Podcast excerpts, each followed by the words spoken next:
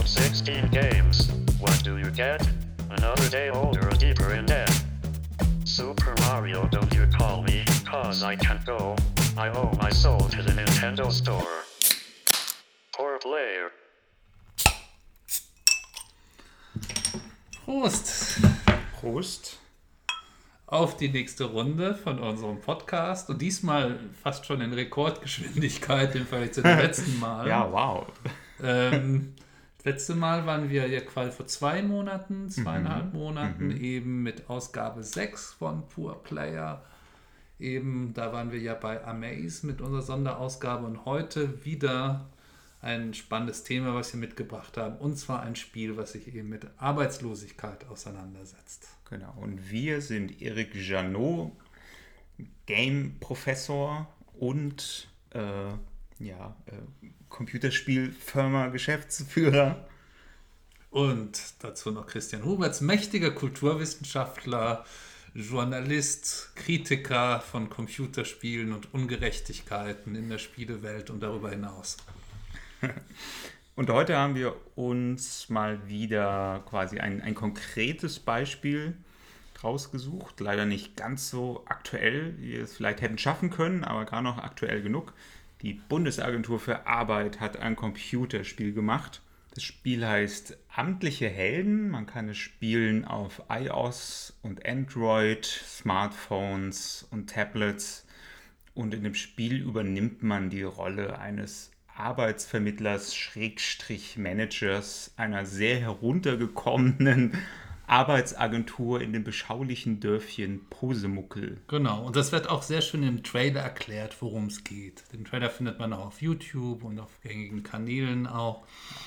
Die Stadt Posemuckel ist in der größten Krise überhaupt. Arbeitslosigkeit, neuen Rekordstand 60 Prozent, vergisst äh, Black Friday und die Wirtschaftskrise in den 30ern. Ähm, Posemuckel ist übel dran, aber es gibt Licht am Ende des Tunnels und zwar qualifizierte Arbeitskräfte en masse und natürlich willige Arbeitgeber. Aber woher nehmen Sie bloß, wie finden Sie denn bloß diese, Ihre, Ihre Mitarbeiter? Wie soll das gehen? Da genau kommt dann dieses Spiel dann auch rein. Beziehungsweise man selbst als Manager. Genau, das Spiel ist kostenlos. Es ist im Prinzip, äh, ja, so wie damals in den äh, 90ern, ein, ein Werbespiel, was nicht einfach aus, aus Jux und Dallerei und positiven Willen verschenkt wird, sondern die Bundesagentur für Arbeit sucht nach neuen Arbeitskräften, zum Beispiel die als Fallmanager arbeiten in einer Agentur für Arbeit äh, oder in einer Arbeitsagentur oder halt die Managementposition einnehmen. Amtliche Helden vereint das so alles in einem Spiel, versucht er all diese Tätigkeitsbereiche irgendwie abzubilden. Genau. Und ja, für uns ist es natürlich interessant, weil Arbeitslosigkeit, Arbeitsmarkt ist ja etwas, das in engem Zusammenhang auch steht mit Wohlstand einer Gesellschaft, von Individuen. Ähm, und wir haben das Spiel beide ausprobiert, äh, hatten Ja. beide viele Gedanken dazu, die werden wir gleich auch nochmal äußern. Ich habe auch schon einen Text dazu geschrieben auf Motherboard äh, Deutschland mit dem etwas unglücklichen Titel Dieses Spiel verachtet Arbeitslose. Ja, das ist, geht ein bisschen übers Ziel hinaus mit dem, was du geschrieben hast. Ja. dort.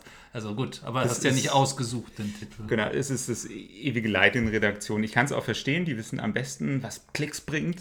Ich mache immer Vorschläge, äh, die werden nicht immer genommen. Das war keiner meiner Vorschläge. Im Text selbst taucht, glaube ich, auch nochmal die Menschenverachtung auf. Soweit würde ich nur im Einzelfall gehen Ja. im Spiel, aber im Großen und Ganzen, also Ja, genau. Wie, wie, wie fanden wir eigentlich das Spiel? Vielleicht jetzt so erstmal so im Kern. Ich würde sagen, es ist ein unterhaltsames Spiel. Ne? Also verglichen, du hast ja kurz über Spiele in den 90ern gesagt, Werbespiele. Da war hier der Höhepunkt der Werbekunst äh, Moorhuhn, der Spielekunst. Und man kann nicht gerade sagen, ja, es macht es unterhaltsam, das ist aber wahnsinnig komplex oder ausgefeilt wäre. Und da kann man schon sagen, das ist doch eine ganz solide Wirtschaftssimulation, oder?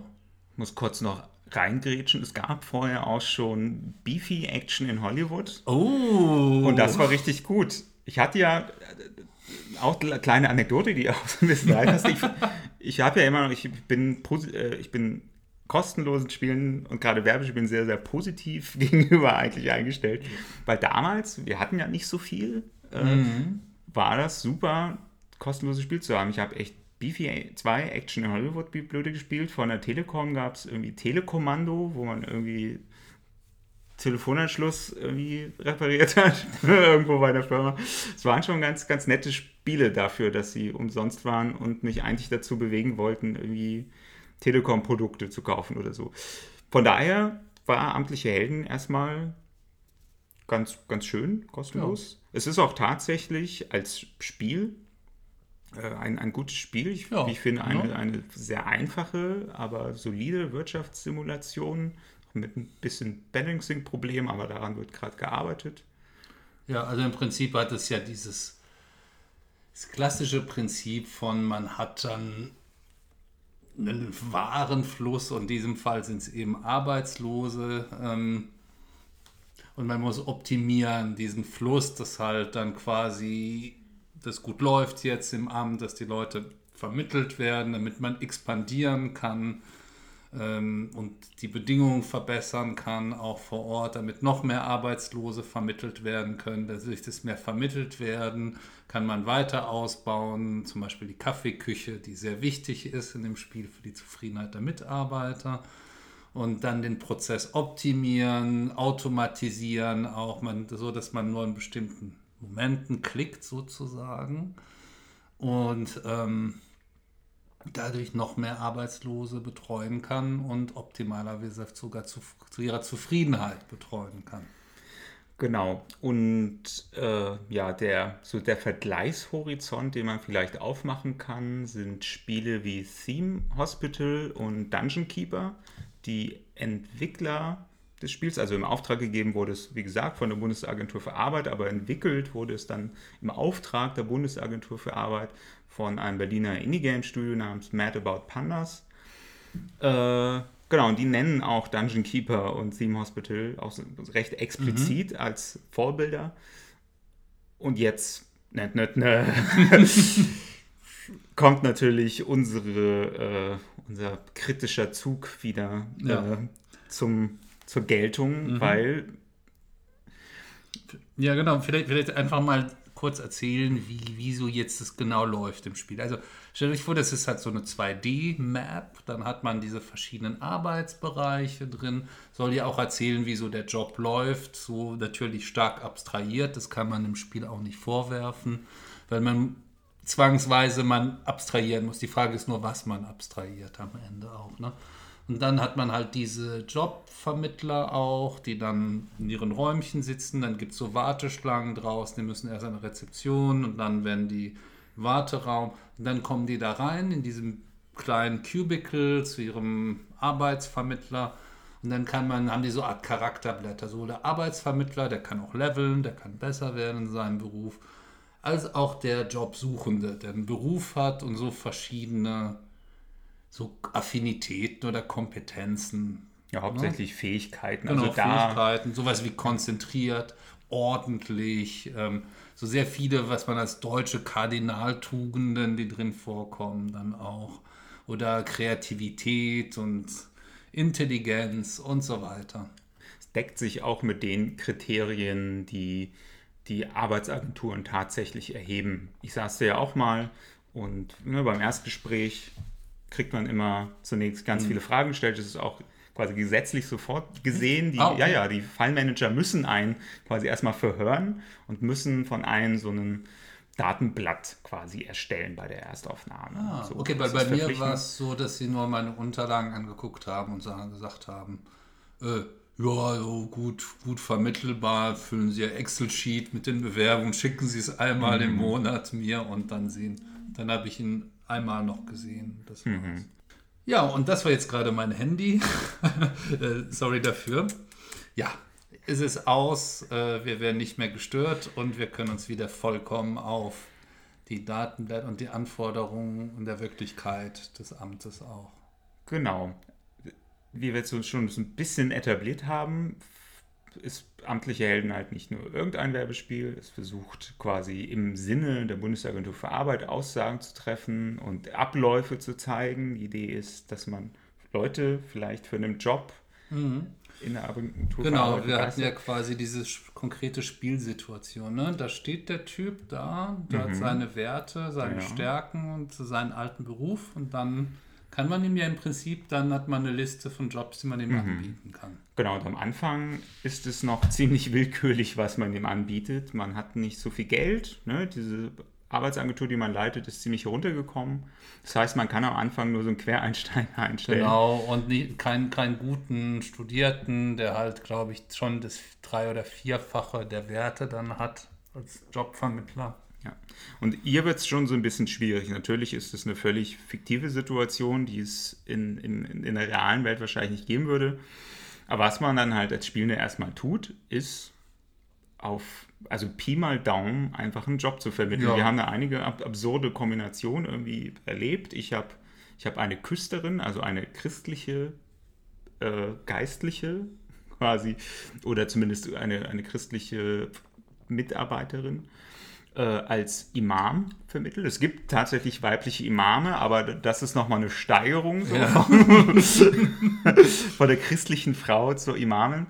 Oder der Vulkanologe, den ich zum Stuntman gemacht habe. Ja, das passt ja auch. Na ja. Und warum tatsächlich das Lustige ist, das Spiel nimmt diese Entscheidung auch an. Ja, Das die waren heißt- auch beide sehr zufrieden damit. Ja.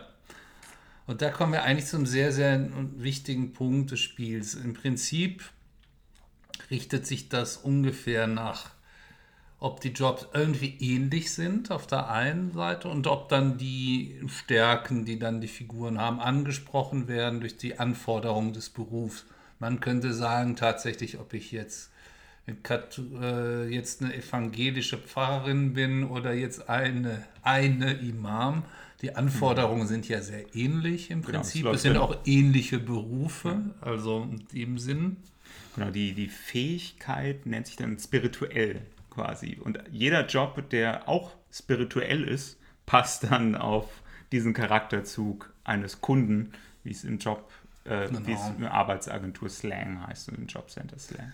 Das sind, ja- das sind im Prinzip nur die Extremfälle. Natürlich auch hatte ich Tischler, wo ich dann gesagt okay, die können auch Mechaniker werden, weil die brauchen ähnliche Qualifikationen. Die waren dann nicht super happy, aber es ging schon irgendwie. Ne?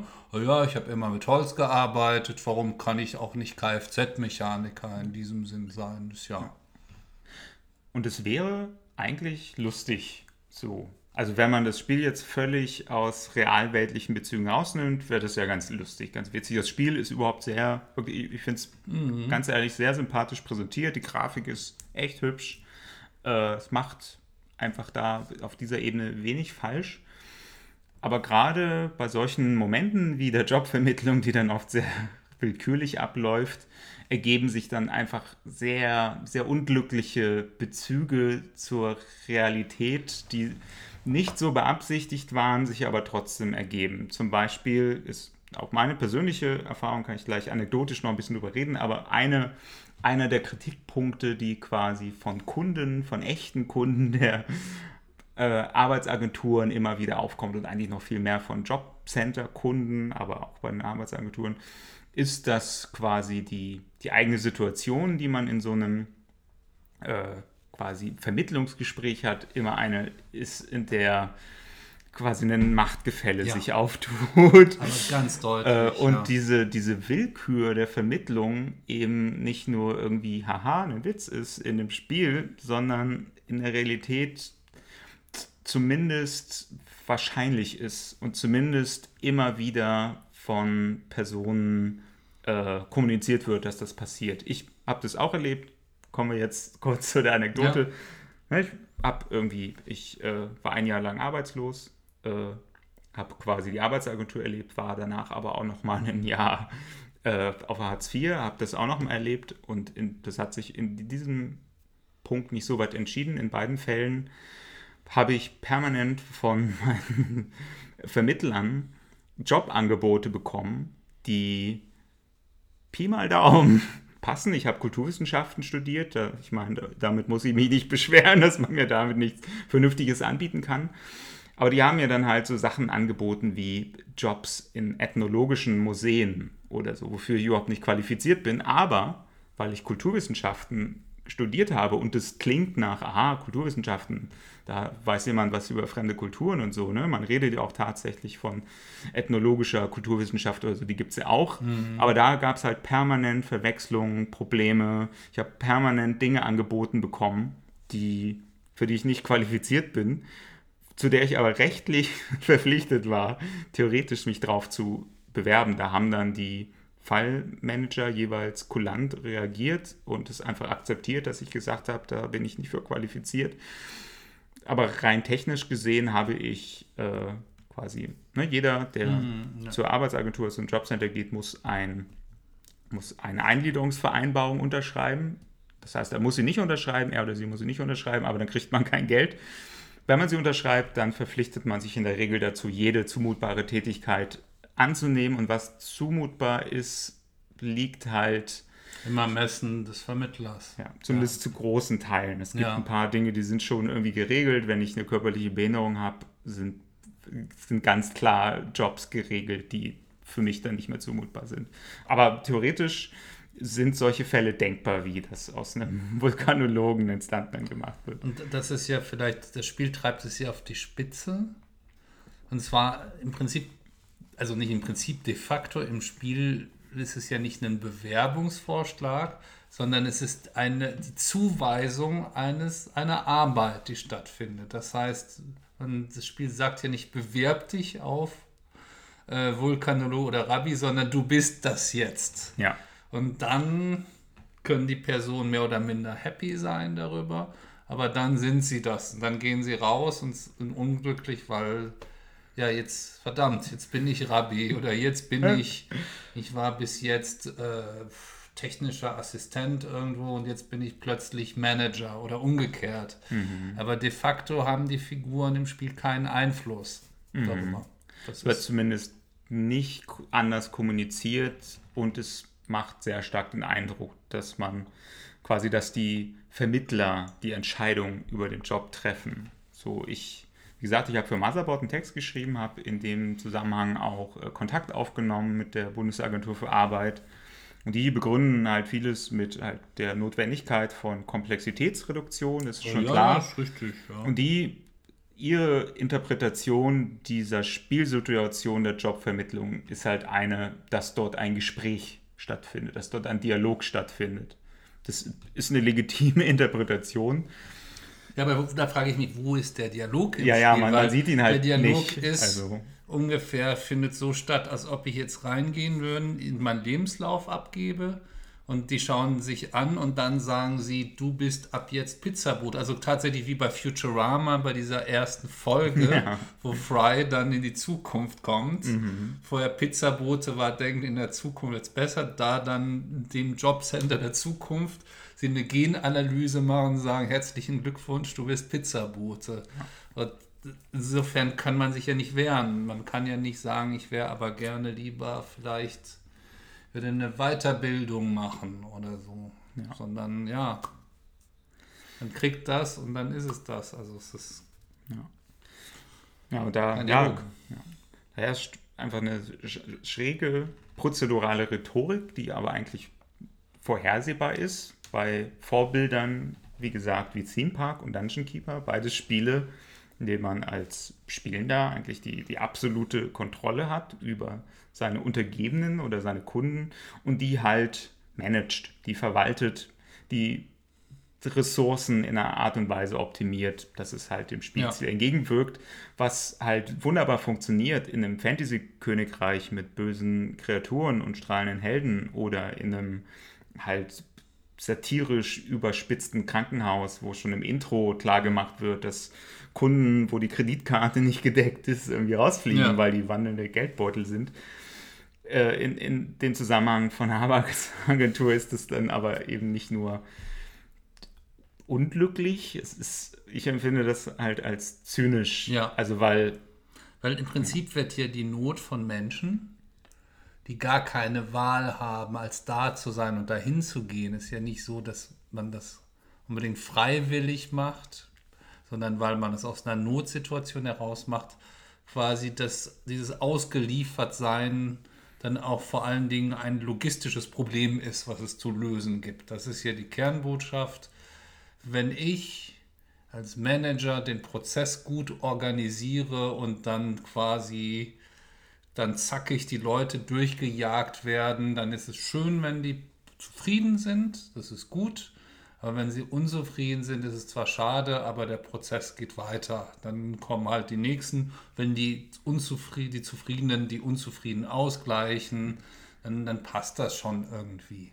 Ja. Natürlich ist es schön, wenn sie zufrieden sind mit der Jobvermittlung, aber darum geht es im Kern nicht unbedingt.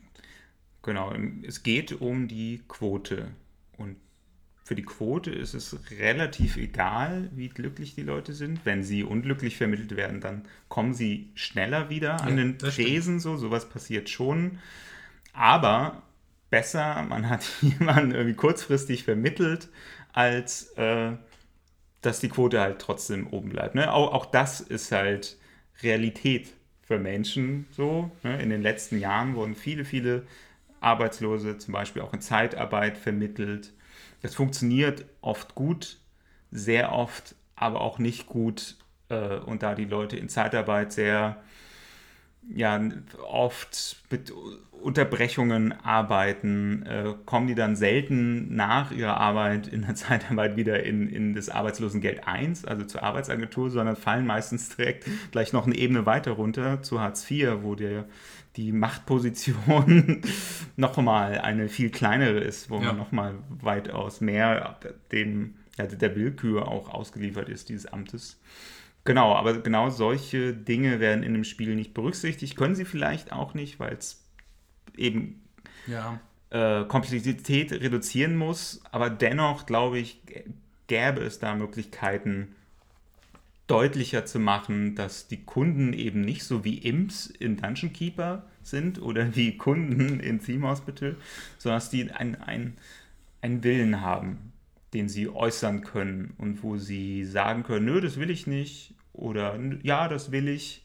Aber genau das findet nicht statt. Ja, das ist tatsächlich ein Riesenproblem, dass äh, bei diesem hohen Maß an Abstraktion bei einem Thema, das natürlich so viele Menschen real berührt und wir aus dem Bereich der Fantasy tatsächlich raus sind, dass es natürlich einem auch bitter aufstoßen kann, wenn quasi die Grundidee ist, dass wirklich Faktoren außerhalb dieser Amtswelt eigentlich gar keine Rolle spielen.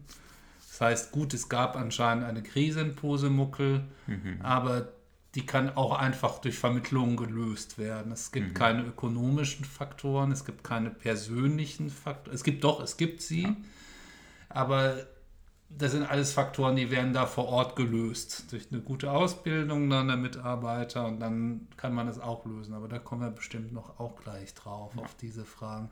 So dass dann eigentlich in dieser Vereinfachung ähm, das Menschsein einfach gar keinen Platz mehr hat, sondern mhm man ist tatsächlich ein Kunde, eine Nummer sozusagen in diesem System und geht darum, vermittelt zu werden. Wie du sagst, kostet es, was es wolle. Ja, genau. Und das zentrale Problem ist halt eben tatsächlich diese Parallelität zur Realität, ja. so, die schwer vermieden werden kann, die man aber entschärfen kann. Aber naja, ne, die setzt sich halt leider dann auch auf anderen Ebenen des Spiels fort.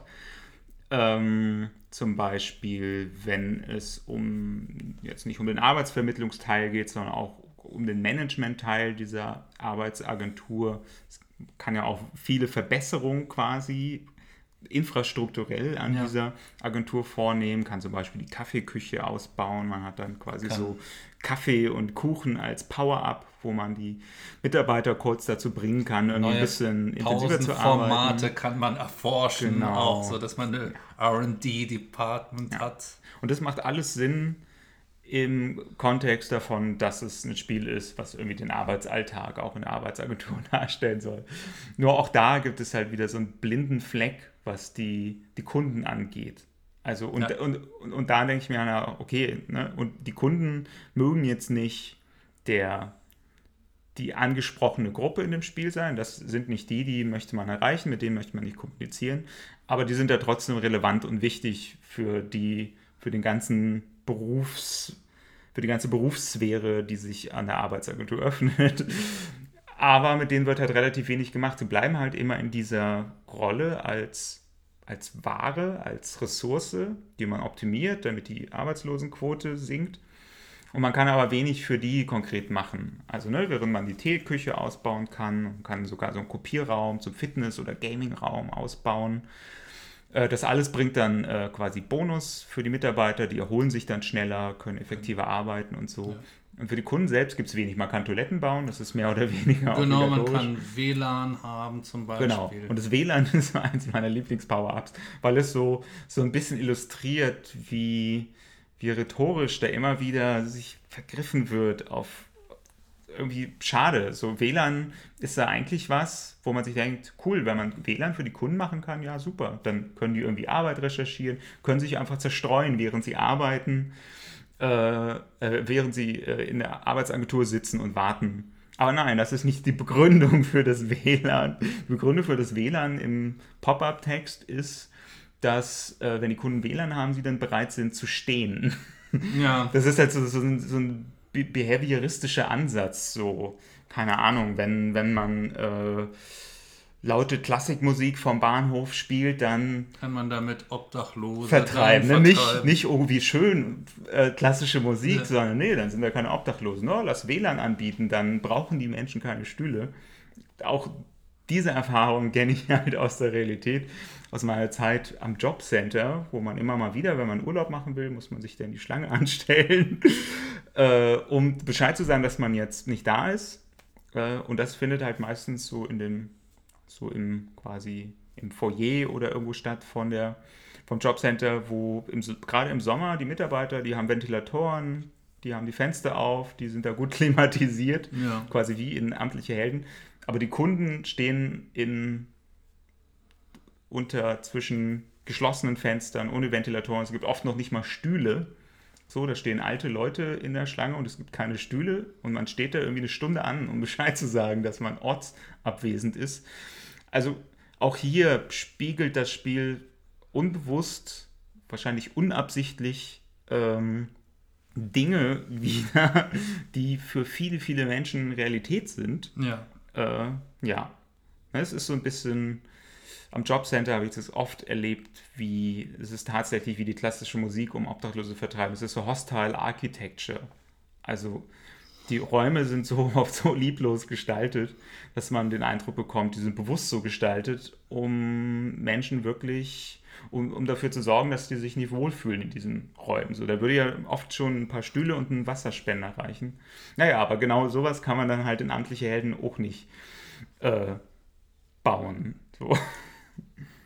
Ja, tatsächlich dieses Unwillkommensein, dieses quasi, dass es schon fast falsch ist, dass man da ist, einerseits. Andererseits finde ich aber auch die Logik fantastisch von äh, amtlichen Helden, weil im Prinzip man als Manager ja sein Geschäft ausbaut und der Zustrom an Arbeitslosen nie endet. Dass quasi dann man ein System hat, was sich so selbst erhält im Spiel. Ich weiß nicht, gibt es ein Ende? Konntest du, dann gab es eine Winning Condition, die Arbeitslosigkeit ist weg, alle sind vermittelt.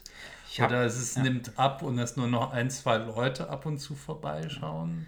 Ich habe das nie geschafft. Ich habe somit die erste Version gespielt. Da war gerade so zum Endgame hin das nicht so gut gebalanced, also oder einfach sehr Mhm. herausfordernd. Und ich habe das dann aber nicht geschafft, weil ab irgendeinem Punkt kamen Kunden mit Vermittlungshemmnissen, für die meine Mitarbeiter nicht ausgebildet waren. Und dann ist die Arbeitslosenquote über 70 Prozent gestiegen.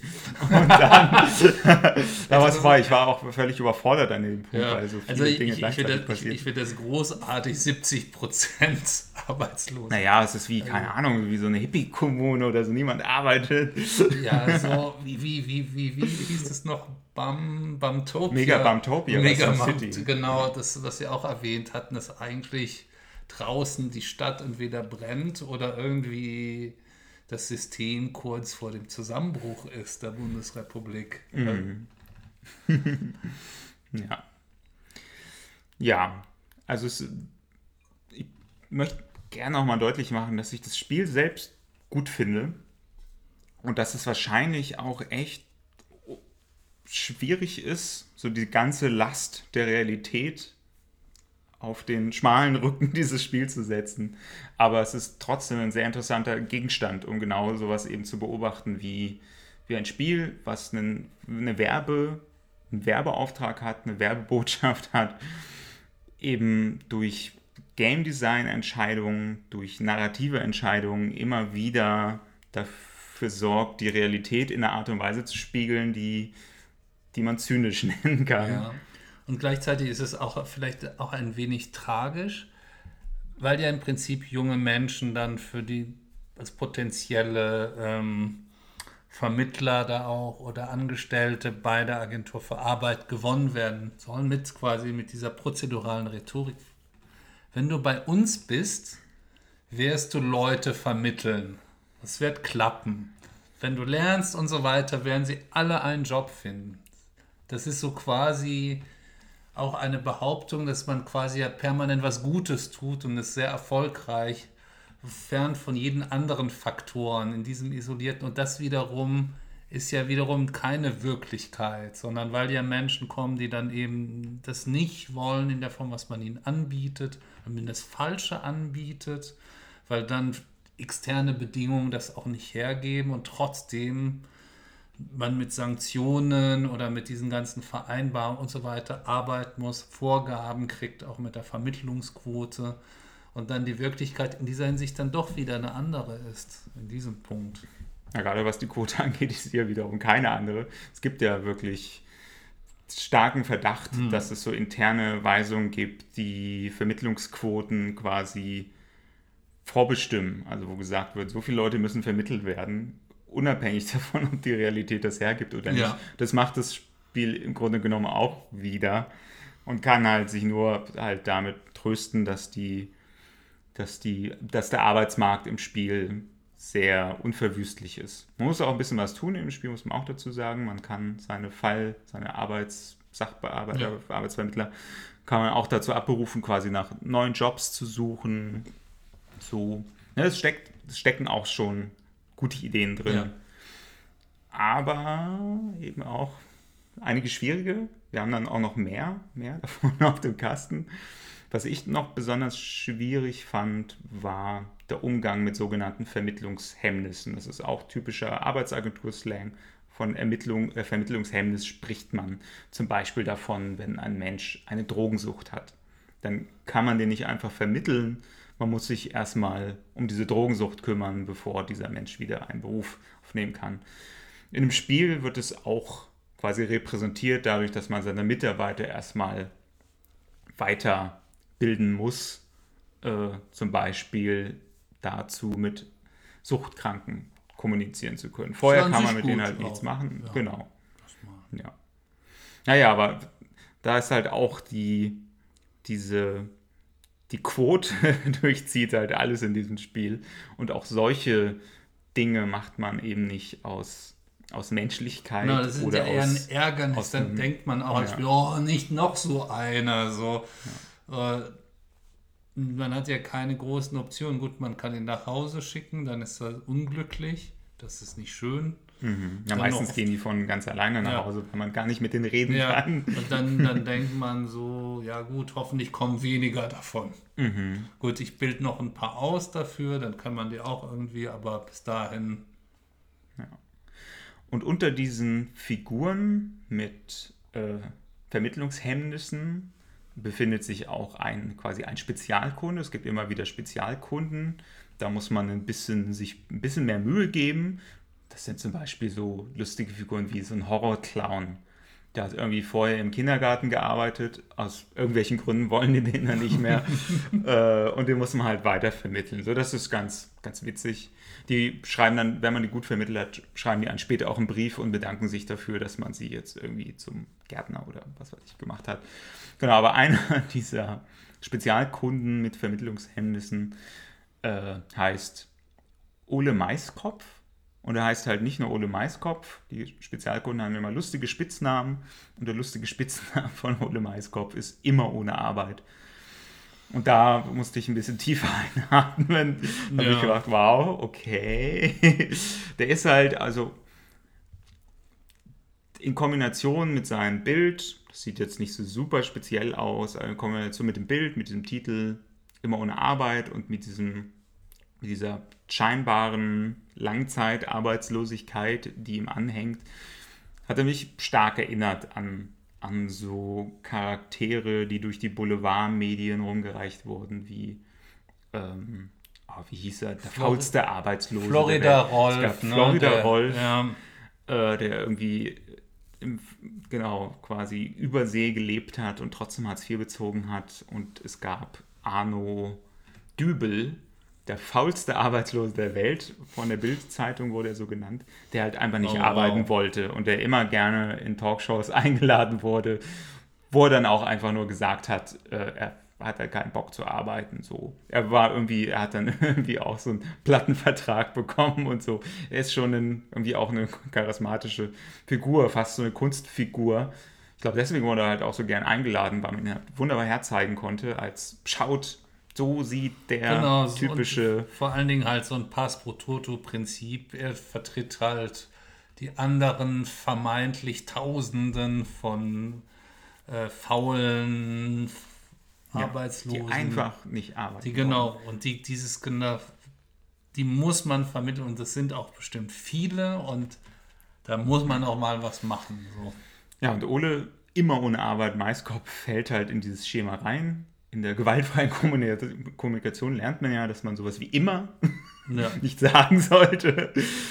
Äh, aber genau das passiert hier halt und das ist halt, also da, da in Ode, immer ohne Arbeit, Maiskopf, erreicht das Spiel den Punkt, wo ich kurz sagen würde, ja, hier, hier ist es tatsächlich verachtend gegenüber Menschen. So. ja. Es ist noch irgendwie, man kann da noch debattieren, man kann das anders interpretieren, aber ich fand es sehr schwierig, diese Figur. Die Bundesagentur für Arbeit hat mir gegenüber aber auch schon angekündigt, dass die diese Figur rausnehmen wollen oder abändern wollen. So. Also es Ja. wurde verstanden, so es wird akzeptiert und ich möchte da gar nicht irgendwie mich auch groß einmischen in die Abläufe, aber ich finde es zumindest hervorhebenswert, dass irgendwie das angekommen ist, dass diese Figur irgendwie missverstanden werden könnte, weil sie einfach in eine schwierige rhetorische Bresche schlägt. Ja. Ja. Was, Was- könnte man denn besser machen? Ja, ja genau, wir, wir lästern die ganze Zeit und äh, meckern. Diese Kritiker, immer dasselbe. ja, also ich habe ich hab viele Ideen. Äh, ich kann auch noch erwähnen, dass ich mich bereits äh, getroffen habe mit jemandem von Mad About Pandas, der das Spiel zwar nicht direkt verantwortet hat, aber so ein bisschen trotzdem darüber erzählen konnte und einfach so mit mir unterhalten hat. War ein tolles, produktives, schönes Gespräch. Da habe ich auch schon ein paar Sachen angesprochen, wo ich denke, die könnte man anders machen. Wie gesagt, ich verstehe mich jetzt nicht als jemand, der da irgendwie Leuten sagt, wie sie das zu machen haben. So, aber wenn ich gefragt werde, dann mache ich das gern. Und ein paar der Ideen kann ich jetzt hier auch noch mal Ja, klar, auf jeden Fall. Zum Beispiel fände ich es sehr spannend oder es würde schon viel verändern, wenn es andere Face-States gäbe. Gerade, ich habe erzählt, der Ja. Face-State, den ich erreicht habe, war Arbeitslosenquote steigt über 70 Prozent. Ist ein nachvollziehbarer Face-State. Aber auf dem Weg zu diesem Face-State haben hier immens viele Leute irgendwie richtig mies vermittelt, aus verschiedenen Gründen, aus Zeitdruck oder weil meine Mitarbeiter nicht so gut ausgebildet waren oder weil ich dachte, ich treffe eine gute Entscheidung, aber aus irgendeinem Grund in der Spiellogik das irgendwie nicht so lief. Spannend wäre es zum Beispiel, wenn die Zufriedenheit der Kunden eben nicht nur so verpufft, nicht nur so ein Emoji bleibt, was kurz äh, aufploppt, sondern wenn das auch noch quasi ein, eine Ebene ist, die man managen muss und dass es einen Punkt gibt, an dem die generelle Kundenzufriedenheit zu schlecht ist. Ja, zum also Beispiel. Finde ich ja. super. Und zwar, dass man da auch zum Beispiel auch nicht nur positive Briefe kommen, sondern mal eine Twitter-Meldung oder tatsächlich ein Brief gesagt, ja toll, wie soll ich das jetzt davon leben oder mein Leben funktioniert so nicht mehr, Mhm. ich sehe meine Familie nicht. Das dann auch solche Geschichten, dass Ja. man halt tatsächlich auch die Wirklichkeit, auch also die Konsequenzen von den Entscheidungen auch von schlechten ein wieder einholen. Muss ja jetzt nicht so richtig grimdark-mäßig Ja. präsentiert werden, aber einfach, wenn der Horrorclown sich irgendwie per Post meldet und sich beschwert und sagt, er irgendwie, ja, hat den, musste den Job wieder kündigen und das war einfach richtig blöd und sein Leben ist grad, steht gerade still, weil Mhm. er irgendwie falsch vermittelt wurde und keine Wahl hatte, keine Ahnung. Genau, aber an solchen Punkten kann man halt mit, glaube ich, recht kleinen Stellschrauben, ne? es ist ja immer schwierig, so Game Design ist sehr komplexer Prozess, Spielsysteme sind komplex, man kann nicht einfach, man kann jetzt nicht einfach sagen, wir machen jetzt aus dem Spiel, wo es um Management geht, ein Spiel, wo es eigentlich um die Kunden geht, so, aber man kann trotzdem ein paar Dinge integrieren, die dafür sorgen, dass die Kunden in ihrer Rolle als Kunden eine andere Qualität erlangen als die Kunden in Theme Hospital oder die Imps in Dungeon Keeper. Zum Beispiel fände ich es auch spannend, wenn Kunden bei schlechten Vermittlungsangeboten nicht einfach nur mies gelaunt nach Hause gehen und halt diesen Job trotzdem Ja. machen, sondern wenn alles unter, naja, ist okay, quasi dazu führt, dass der Kunde sagt nein. Und er sauer ohne Job nach Hause geht und dann sofort wiederkommt. Genau, das halte ich auch für wichtig. Oder zum Beispiel, dass halt, wenn viele unzufrieden sind, dass sie dann den Eingang blockieren oder so.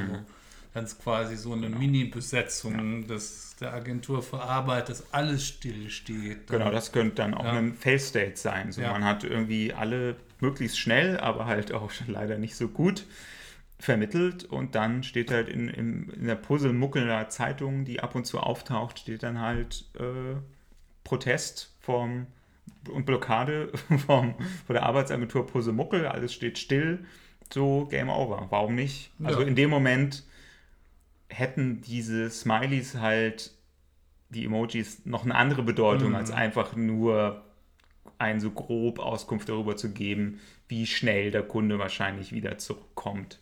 Weil das ist ja auch nur ein Ja. Aufschub des Optimierungsprozesses einer Ressource.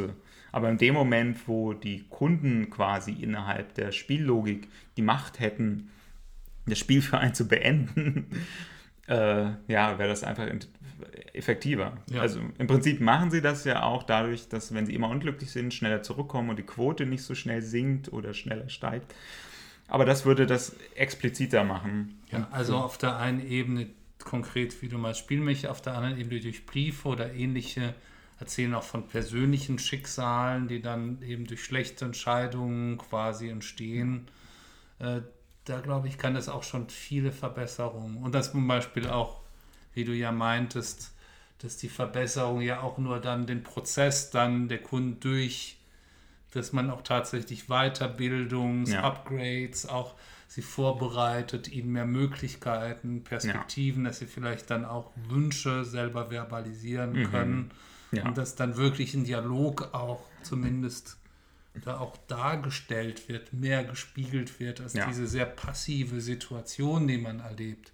Das würde die Spielmechanik nicht komplett ändern, es würde sie eher ergänzen. Ja, vielleicht sogar interessanter machen. Ja. So, oder würde gerade auch am Anfang des Spiels auch nochmal den Einstieg ein bisschen einfacher machen. Ja. Wenn zum Beispiel ne, der, der Kunde kommt und man hat dann die Auswahl aus äh, sieben Jobfeldern mit jeweils drei, vier konkreten Jobs und es wäre halt zumindest schon mal ein Jobfeld gehighlightet. Ja. So. Was ich mir halt wünschen würde, für mich so als Fazit, ist nicht nur dieses Spiel, sondern vielleicht auch mal ein Spiel, das auch diese persönlichere Beziehung, also eher ein Ich-Perspektiven-Spiel, wo dann die wirklichen zwischenmenschlichen Beziehungen eines konkreten Vermittlers und der konkreten Person, die ihm gegenüberstehen, was ja auch bei Papers, Please ja viel näher man an den Personen ist zum Beispiel. Ja. Ne? Die sind vor dir, die erzählen dir was und ähm, da ist die Bedeutung auch eine andere sehr schnell im Ja. Umgang mit denen. Gerade mit den Figuren, die sehr präsent sind und dann auch eigene Ziele oder Ängste haben. Und ergänzend, auch dieses Spiel würde sozusagen vielleicht auch eine Gesamtperspektive das auch schließen. So dann. Ja. Ich träume wirklich schon seit Jahren vom, vom Papers, Please im Jobcenter. Ich habe da eher so dystopische Vorstellungen, aber man kann ja tatsächlich so ein Jobcenter-Game mit, mit utopischem. Genau. Ich finde es auch schön, mal Utop Utopien zu erzählen Ja. und Vorbilder zu geben in der Hinsicht. Genau, ja. und trotzdem, ne, also würde man jetzt einfach diese Idee eines, eines Jobvermittlungs, eine Jobvermittlungssimulation übertragen auf Papers, Please, würde es, glaube ich, erstmal sehr gut funktionieren, weil man ja auch als Jobvermittler sehr viel mit Bürokratien zu tun hat, mit Regeln, die dann vorgegeben werden, aber auch mit Kulanzspielräumen. In Papers, Please geht es ja ganz viel um Kulanzspielräume. Also wenn man erst beim, beim dritten Fehler, den man macht, finanziell bestraft wird, dann ist das ein Kulanzspielraum. Das heißt, man weiß an jedem Tag, ich kann mir zwei, zweimal erlauben, Auge zuzudrücken. Äh, genau, und sowas wäre halt spannend weil für die Darstellung von Jobvermittlung als Spiel, weil genau, genau dort ja auch diese Kulanzspielräume notwendig sind. So nicht jeder, der den Eindruck macht, er wäre immer ohne Arbeit, weil er irgendwie keinen Bock hat oder was auch immer hat. Also ne, es braucht halt dann den Moment, dass man ein Auge zudrückt. Auch diese Anekdoten kenne ich auch im Jobcenter. Leute, die mir erzählt haben, so cool, heute hat mein äh, Jobvermittler mich gefragt, wann ich das letzte Mal irgendwie mich erholt habe und hat mir keine Jobs angeboten, sondern hat gesagt, gehen Sie nach Hause, kommen Sie in einem Monat wieder und ruhen Sie sich da bis dahin ein bisschen aus. Genau, das ist genau, was, glaube ich, diese, diese zwischenmenschliche auch, es ja um mehr als eben nur eine Zahl geht, idealerweise. Ich glaube, damit kommen wir jetzt auch zum Ende. Also als Fazit nochmal, es ist eigentlich mit vielen Hinsichten ein gutes Spiel, was aber in manchen Hinsichten dann doch zu nah an der Wirklichkeit ist, eben, eben den Kunden als Nummer sozusagen, dieses Machtlosigkeit dann unfreiwillig so zu thematisieren in der Vermittlung, was aber auch Potenzial zur Verbesserung hat, wo jetzt auch quasi das Feedback, gerade von dir, Christian, auch positiv aufgenommen wurde, was auch ein sehr gutes Zeichen ist und man da auch sieht, eigentlich so eine kritische Auseinandersetzung mit so einem Spiel kann auch viel Positives bewirken auch. Ja, und überhaupt, ich beschwere mich viel über Spiele, die, wo ich irgendwelche äh, ideologischen, politischen, rhetorischen äh, Probleme sehe, aber eigentlich heißt es selten, dass ich nicht möchte, dass die Spiele da sind. Im Gegenteil, ich freue mich eigentlich, dass solche Spiele da sind, über die man reden kann, die irgendwie Grund geben, sich daran ein bisschen aufzureiben, zu diskutieren, welche Rolle Computerspiele einnehmen können in der Gesellschaft. Wie kommentiert ein Spiel das, die Arbeit in einer Arbeitsagentur? Es ist spannend, es ist ein spannendes Feld. Und selbst wenn das Spiel aus meiner Perspektive und aus deiner nicht alles richtig macht und vieles falsch, kann man vielleicht auch so deutlich Ja. sagen, ähm, ist es trotzdem schön, dass es da ist äh, oder spannend, dass es da ist. Wenn ihr es ausprobieren wollt, es ist kostenlos ähm, und ist auf jeden Fall eine, also es ist nicht langweilig. Ich habe mich nicht gelangweilt. Ich, Ja. Ich war auch gar ganz gut dann am Managen und sehr fokussiert dabei. Insofern kann es auch nicht ganz falsch sein, auf jeden Fall. Genau. Mittlerweile wurde es auch noch ein bisschen gebalanced und es, ich weiß, dass auf jeden Fall noch weitere Veränderungen kommen. Es ist ein Projekt, was noch äh, sich verändert, noch wächst. Allein das ist immer gut, wenn man irgendwie an andere Reaktionen denkt, so gerade im AAA-Bereich auf den Hinweis, dass Spiele irgendwie vielleicht politisch irgendwie auch nicht die, die besten Perspektiven vermitteln. Das ist auf jeden Fall eine schöne Sache. Genau, also spielt es einfach mal und falls ihr Lust habt, schreibt doch einfach euer Feedback, wie ihr das Spiel fandet, ob ihr es genauso seht wie, wie wir oder dann vielleicht noch andere Dinge drin entdeckt habt. Könnt ihr dann direkt unter unserem Podcast sozusagen, den Kommentaren auf unserer kleinen Website dann auch schreiben. Genau. Und wir versuchen auf jeden Fall auch noch mit den Entwicklern mal zu sprechen. Das ist noch, steht noch ein bisschen in der Schwebe. Vielleicht klappt es, vielleicht klappt es nicht. Wenn es klappt, dann hört ihr das bald hier bei Pure Player. Und damit verabschieden wir uns auf zum nächsten Mal. Genau, bis zum nächsten Mal. Tschüss. Tschüss. Insufficient funds. Game over. Poor player.